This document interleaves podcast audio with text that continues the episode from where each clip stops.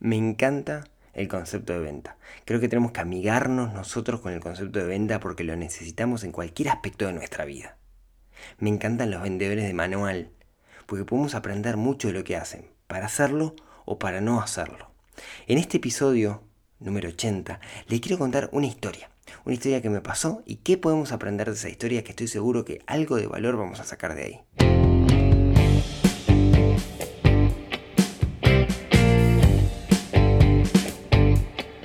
Muy buenos días, tardes, noches para todos. Bienvenidos a este episodio número 80 del podcast de Neurona Financiera. Rodrigo Álvarez es mi nombre, soy el anfitrión de este programa, quien está detrás de neuronafinanciera.com, un proyecto que busca de alguna manera desarrollar esa neurona financiera que tenemos dormidita en nuestra, en nuestra cabeza.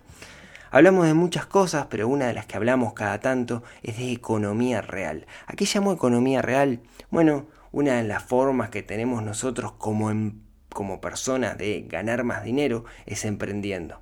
Y emprendiendo, ¿no? Emprendiendo es meternos en el mundo de la economía real, en el mundo de los negocios. Ahí tenemos un montón de disciplinas que tenemos que aprender, que tenemos que mejorar, en las cuales tenemos que afilar la sierra. Una de estas disciplinas es el vender. He hablado bastante de la venta porque me gusta mucho, porque me dedico o le dedico gran parte de mi vida y de mi tiempo a la venta por, mi profesión, pero eh, me encanta. Y creo que vale la pena cada vez que pasa algo que nos deja alguna reflexión mencionarlo. Entonces hoy el otro día me pasó una cosa me pasó una cosa y dije, tengo que poder capitalizar esto. Porque acá hay un montón de conocimiento y yo quiero contarle a la gente esto para que entre todos lo, charlemos. Y miren, lo que me pasó fue lo siguiente. ¿sí? Y, la idea es, les voy a contar la historia y después les voy a contar algunas reflexiones sobre esa historia. ¿sí? Lo que me pasó fue que el otro día tenía que cargar combustible en el auto. Entonces voy a una estación de servicio en el auto estaba cargado con la familia. Si no me equivoco, me iba para algún lado. Entonces iba, bueno, manejaba yo, conducía yo, al lado iba mi esposa y atrás mis, mis dos hijos. Aquellos que hayan viajado con niños en auto saben que uno intenta minimizar muchas veces el tiempo de, viaje porque se ponen un poquito densos, ¿no? Este, además, yo soy de la idea, al menos lo hemos querido hasta ahora, darles un chupete electrónico para que aguanten el viaje, sino que intentamos relacionarnos en ese viaje. Entonces, este, los viajes largos a veces se hacen un poco eh, complicados, ¿no? Pues entonces, este, yo como que estaba apurado, nos íbamos, pasamos por la estación de servicios, queremos poner combustible, no me bajo del auto, usualmente me bajo, esta vez no me bajé, bajo el vidrio, viene el señor de la estación de servicio y le digo, súper lleno, ¿sí? Y de repente se acerca un personaje una persona, un joven, bien vestido, túnica blanca. Raro encontrar alguien con una túnica blanca. ¿sí? Ahora pues analizamos un poco qué significa eso. Me da la mano y se presenta. Buenos días y me da la mano. Y se presenta con su nombre. No me acuerdo del nombre, para ser franco, pero digamos que decía Juan Pérez. Buenos días, soy Juan Pérez, mucho gusto. ¿Se puede bajar un segundo que le quiera mostrar una cosa? Y la verdad no tenía ganas porque estaba con esto apurado, pero lo vi con su túnica blanca, se presentó con su nombre, me dio la mano, buen apretón. Y dije, bueno, ¿qué me querrá mostrar? Capaz que hay algo del auto que no me dé cuenta. Entonces me bajo. Me dice, miren, yo represento a una empresa norteamericana que está entrando recién en, en el país. Y quisiera mostrarle algo que me parece que le puede servir. Entonces saca un spray. Saca un, spray y dice, mire, este es un, spray que eh, sirve para limpiar el auto, pero que tiene muchas características. Entonces toma el espejo retrovisor del auto y le pasa el spray. Cuando se lo pasa, después le pasa un trapito y lo seca. Ah, quedó limpio, digamos, ¿no? Yo, uy, lo primero que pensé es, me está queriendo vender algo. Y realmente yo disfruto de cuando me hacen todo el speech de venta, porque me parece que siempre aprendo alguna cosa. Entonces dije, vamos a dejarlo. Porque la verdad me quería ir porque tenían los gritos guau, guau, guau atrás, ¿no? Entonces vamos a dejarlo, voy a pagar el, costo de esto. Total, estoy afuera del auto y la que está dentro es Aira, pobre con los gurises, guau, guau, guau. Entonces, eh, me muestra y, queda limpio el vidrio. Un limpia vidrio, digo yo. Me dice, eh, esto tiene una capa protectora de no sé qué, y me dice un nombre raro. Dice que protege, mire. Entonces intenta mojar el vidrio, saca de algún lado otra botellita, moja el vidrio y las gotas resbalan por el espejo. No, se adhiere, no se moja. Yo dije, ah, qué bueno. Y ahí, digamos, cuando le di como aceptación, pasó al siguiente paso. Y me dice, ¿le puedo mostrar otra cosa? Mire. Entonces, con un speech con mucha seguridad, mete la mano, digamos, abajo del, guardabarros, ¿no? se toca los dedos y los dedos quedan sucios de barro. Lo pasa, ensucia un poco el auto, ¿no? o sea, tiene como ese polvillo, ¿no? Ensucia un poco el auto, le pasa el spray de nuevo y limpia esa suciedad, hace el mismo procedimiento y después la suciedad no se adhiere. Pues me dice, ¿les puedo mostrar otra cosa? Mira, acá tiene una caca de pájaro. Sí, había una caca de pájaro arriba del auto. Dice, mire cómo se limpia. De nuevo, ¿no? Lo limpia, no sé qué, y queda. Yo, wow, qué bueno. Realmente el spray limpiaba muchísimo. Estaba, estaba bueno, ¿no? Este, y también mostraba con mucha seguridad cuando lo hacía, ¿no? se notaba que lo había repetido muchas veces, que estaba siguiendo, digamos, un, discurso. Entonces yo estaba esperando el remate. Entonces le digo, uy, qué bueno, qué bueno. Dice, le puse una pregunta. ¿Cuántas veces lava usted el auto por mes? Y no tengo ni idea, pues soy súper esporádico yo para eso. Pero recuerdo que le contesté, y lo lavo dos veces por mes. Minga, ojalá lo lavara dos veces por mes, pero no, no es el caso. ah, eso, y esa pregunta me di cuenta que lo descolocó un poco. Eh, ¿Por qué? Porque un lavado de auto acá en Uruguay estará entre, no sé, 300, 400 pesos, ¿no? Y entendí que él iba por el lado de que me quería demostrar eh, cuánto salía el aparato. Dice, mire, este spray sale 500 pesos. Usted se lo pasa al auto entero y le dura 15 días. Claro, ya ahí medio que lo maté con el retorno de inversión, pero ahora volvemos a eso. Me di cuenta que no era la respuesta que le esperaba. Ah, yo digo, qué bueno. Y después me dice, sí, y hoy, solo por hoy, si compra uno tenemos una promoción en que le damos dos sprays. Y cada spray rinde eh, como seis lavadas de auto. Ah, mira qué bien. Bueno, este, si paso en otro momento lo compro. No. Mírense. Mira que estamos hasta hoy quizás mañana, porque nos queda re poco producto porque ya lo hemos vendido todo. El muchacho con la túnica blanca me dice eso. Este, realmente nos quedan muy pocas unidades. Bueno, le digo, este, muchísimas gracias. En este momento no te lo voy a comprar. Ok, se pone medio serio, digamos, porque, claro, había invertido 5 minutos de su tiempo y yo no le había comprado el producto. Se da buena vuelta y se va para el puestito donde estaban, que quedaban algunas cuantas unidades, no solamente las, las pocas que él me decía que le quedaban. Y ahí termina, digamos, la, historia. ¿Qué podemos aprender de esto?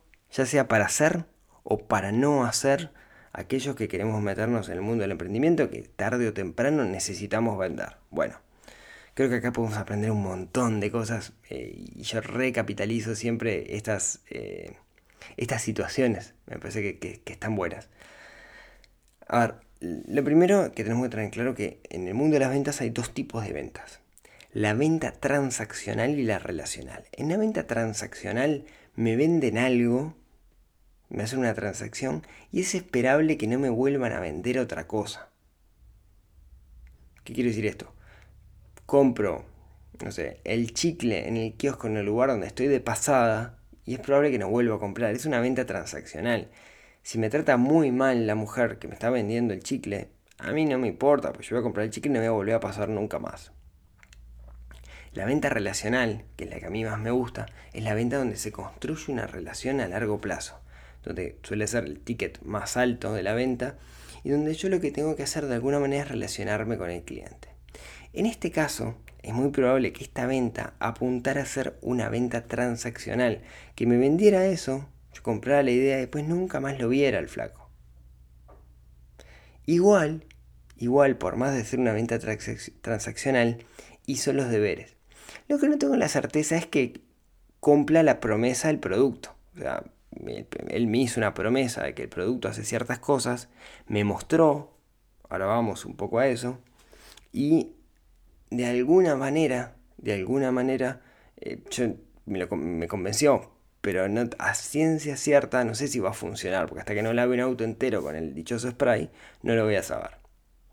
Entonces, vamos, vamos por parte, digamos, todo lo que pasó. Primero, se presentó con su nombre, tenía, estaba bien vestido y tenía una túnica blanca, y estaba, mm, de alguna manera, la impresión que a mí me dio cuando lo conocí, esa primera impresión es, no es un vendedor, es un técnico. ¿Por qué? Bueno, el que habla mucho de esto es Cialdini, ¿sí? en su libro de la persuasión. Cialdini eh, dice eh, en un momento que eh, hay, no me acuerdo si son siete o nueve leyes de la, de, la, de la, persuasión. Vieron que esto de, llevar los libros a N cosas. Y una de las cosas que dice, no me acuerdo cuál es el nombre de ese principio, pero una de las que dice es, si alguien aparenta, digamos, tener como aceptación social, en este caso el hecho de la túnica blanca que le usan los médicos, ¿no? Fíjense los reclames de las pastas de dientes, que, los, los, que aparecen haciendo la pasta de dientes aparecen todos de túnica blanca. ¿Cuál es la idea? La idea es darle idea de conocimiento o de científico, ¿no? Que son los que usan estas túnicas blancas. Si no, ¿por qué carajo tiene una túnica blanca? Si te vas a ensuciar, no te pongas una túnica blanca, ponete un mameluco, digamos, ¿no? La túnica blanca se va a ver peor con autos. Pero da como esa impresión de alta tecnología, no sé qué, no sé cuánto, ¿no? Me da la mano, ¿no? Y me saluda. Y me dice, me dice que representa un producto que recién está entrando en el mercado, que es importado de Estados Unidos. De nuevo, ¿qué está intentando? Bueno, yo pienso Estados Unidos, en inglés, yo qué sé, valor. China no aporta tanto valor. Es una concepción un poco errónea que tenemos, pero apunta a eso, ¿no? Lo que le apuntaba es decirme, ah, mirá, esto al ser este, norteamericano es de calidad. Si hubiera dicho suizo, sería calidad extrema, ponele, ¿no? Em, lo, que, lo que intenta hacer entonces ahí es mostrarme esa percepción de valor, ¿no? Esto vale, Ok, me hace bajar, me convenza, me bajo, y ahí empieza toda su demostración, ¿no? Una demostración que era guiada, que para mí podría haberlo hecho mejor todavía. ¿En qué sentido? Él hizo la demostración. Ahora, si la demostración me hubiera permitido a mí participar de ella, hubiera sido mejor. Miren, les, cuento una historia que me contó un gran vendedor una vez. Había eh, una empresa que vendía eh, cristales blindados. Entonces se reunieron todos los vendedores, todos los años se reunían los vendedores, ¿no? Y de repente aparece un vendedor que había vendido 20 veces más que los demás y nadie entendía cómo hacía. Entonces, un joven vendedor que quería crecer dentro de la organización, cuando terminó todo, cuando terminó, digamos, la, la reunión, fue, se juntó con el vendedor veterano y le dijo, yo quiero crecer en esta organización. Usted hace las cosas distintas. Cuénteme, ¿qué es lo que hace distinto? Entonces el vendedor le dijo, ¿cómo no? Yo le cuento. Lo que hago yo es, le cuento los beneficios que tiene nuestros vidrios blindados, pero en un momento abro un maletín y yo le pedí a la fábrica que me hiciera un vidrio blindado de 20 centímetros por 20 centímetros que le llevo mi maletín. Abro el maletín, tengo el vidrio blindado, tengo un martillo y le pego un golpe al vidrio y el vidrio no se rompe. De esa forma convenzo a la gente de que, de que esto funciona. ¡Wow! dice el vendedor, voy a empezar a hacer esto. Al año siguiente se juntan de nuevo. El vendedor junior había vendido 20 veces más, pero a su vez el vendedor senior había vendido 50 veces más de lo que ya vendía. Nadie entendía cómo. Entonces, de nuevo, el vendedor junior, que ya no era tan junior porque había vendido más que sus compañeros, le pregunta, ¿cómo hace? Bueno, dice, descubrí una fórmula para vender más aún. ¿Cuál es? Hago exactamente el mismo proceso. Abro el maletín, tengo el vidrio de 20 por 20, saco un martillo, pero en vez de golpear el vidrio, le doy el martillo a la otra persona a quien le estoy queriendo vender y le pido que golpee. Y que él intente romperlo. De esa forma vendo mucho más. Por eso creo que ahí falló. Creo que si me hubiera dado a mí el, spray y me hubiera permitido probarlo, quizás yo hubiera quedado mucho más convencido de que el producto funcionaba y que porque lo hubiera sentido, hubiera habido la textura, etc. Después, en este proceso, me preguntó cuántas veces yo lavaba el auto por mes. Yo le mentí porque no sabía, digamos, le dije dos veces por mes y eso lo descolocó un poco. ¿Por qué? Porque lo que él quería era demostrarme el retorno de inversión de comprar el spray. Si yo le hubiera dicho, lavo el auto una vez por mes y lavar el auto me sale 400 pesos uruguayos y el spray sale 500 pesos y además tenés 2 por 1 y me rinde, no sé, 12 eh, lavados de auto, sería ilógico que no lo comprara. Porque la alternativa que tengo, que es lavarlo a mano y con la periodicidad que lo hago, estoy gastando más dinero. Entonces ahí lo que estoy intentando hacer es, que de alguna manera, llevar al plano racional la decisión en el sentido de, mira, con esto, yo te mostré algo, te, acabo de impactar con lo bien que funciona. Estoy impactado, estoy en ese estado de, wow, qué bien que funciona esto. Después me dice, es más barato de lo que estás haciendo hoy. Entonces yo, funciona bien, es más barato de lo que hago hoy. O sea, si lo compro, ahorro plata. ¿Lo ven? Intenta de alguna manera transformar la decisión en una decisión emocional pasa por lo racional, pero vale emocional. Y después hace algo, digamos, que es la gotita, la gotita que falta, que es generar dos sensaciones, que son dos fuerzas enormes para que yo termine de tomar la decisión.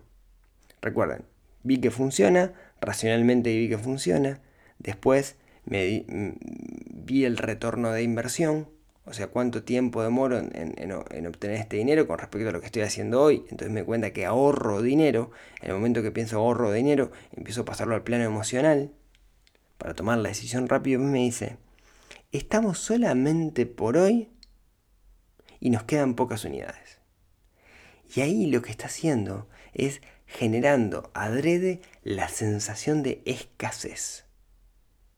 Y de fecha límite, ¿no? O sea, me lo voy a perder y me lo voy a perder esto porque se va, pierdo esta gran oportunidad y por otro lado me lo voy a perder porque eh, se acabó. Con la carga emocional que generó, eso debería ser suficiente para que yo termine de tomar la decisión.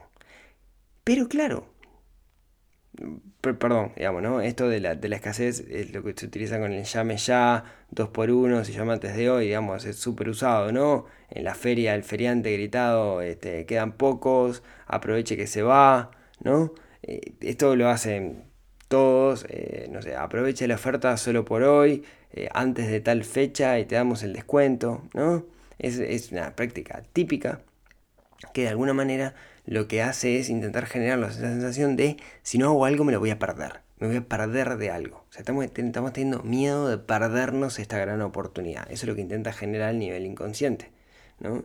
El miedo de que me pierdo algo que está bueno. Eh, de nuevo, Cialdini habla muchísimo de, de esto. ¿no? Y claro, si yo lo compro, ¿no? yo compro ese spray que sale 500 pesos, en realidad hay un temita que es, no tengo idea cuál es el valor de mercado de un spray así. Yo nunca vi un spray así.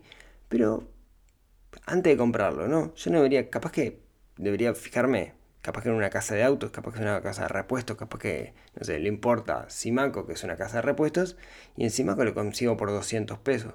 Porque es un producto relativamente innovador, que yo nunca vi uno así. Y si en Simaco sale 200 pesos, y este flaco lo que hizo fue, fue a Simaco, compró 100 cosos y me lo está vendiendo a mí a 500, yo ni me entero. O buscarlo en la web a ver qué es, cuánto sale. ¿Cuánto sale en Amazon? ¿Es verdad que es de Estados Unidos? Todas esas cosas no las sabemos porque justamente nos está apurando, ¿no? ¿Por qué? Porque en ese momento se está armando una cola de autos atrás del mío que también quieren cargarme combustible. y no puedo moverla mucho. Y el loco, además de todo eso, genera una cosa que Cialdini también habla, que es la reciprocidad. De cierta forma, alguien me dedicó su tiempo y me limpió un cacho de mi auto. Entonces, ¿cómo no le voy a comprar el, coso a alguien que me dedicó su tiempo, que tiene una túnica blanca muy linda, que me dedicó su tiempo y que además me, ayudó a limpiar el auto? Eso también Cialdini comenta en, su libro, em, que los Hare Krishna en Estados Unidos tenían una época que estaban en los aeropuertos, entonces pedían donaciones y nadie les daba donaciones. Entonces cambiaron la estrategia y lo que empezaron a hacer es eh, paraban a la gente y le regalaban una flor, una rosa si no me equivoco. Entonces la gente decía, no, no, no, no. Y el Hare Krishna le decía, no, es un regalo, es simplemente un regalo para usted. Ah, bueno, y agarraba la flor. Cuando agarraba la flor, cuando tocaba la flor, ahí se le decía, ¿y no quiere dar una colaboración para los Hare Krishna? Y aumentó muchísimo las, la recaudación que tenían. Primero porque las flores la gente las tiraba y después iban y agarraban las mismas flores. Y segundo, porque la gente tendía a darle más dinero por la sensación de reciprocidad. Si esta persona me ayudó, yo la tengo que ayudar. Y acá pasaba lo mismo. Este loco de alguna manera me ayudó, me limpió un cacho del auto, me dejó el, el, espejo que el agua no, no, se, pega, digamos, no, no se moja. Y me limpió y me sacó caca pájaro y se ensució las manos con su túnica blanca hermosa. Entonces, la mayoría de la gente estoy seguro que cae en esto, que termina comprando el spray y termina quedando el spray ahí tirado. ¿sí? Obviamente no fue mi caso, que no compré el spray, le dije muchas gracias y me fui, pero me quedé con esa experiencia y dije, esto lo tengo que capitalizar de alguna forma y me parece que hay mucho para aprender ahí. ¿sí? Hay mucho para aprender, ya sea como vendedores, las cosas buenas, no las malas, ¿sí? y como consumidores, cuando pasa esto, que estemos preparados para no terminar comprando algo que después quede tirado en la valija del auto. Así que quería contarles esto, me parece que es una historia que, está buena, a mí me, genera, de genera muchísimo placer estas cosas. Si tienen alguna historia así, cuéntenmelas, que, que realmente las, las super disfruto. Así que amigos, muchísimas gracias por haberme escuchado hasta acá. A ver, siempre lo digo mal, haberme escuchado, por haberme escuchado hasta acá. Si tienen ganas, nos vemos, nos hablamos, nos escuchamos el próximo miércoles en otro episodio de esto que ha sido llamado el podcast de Neurona Financiera. Un abrazo grande para todos.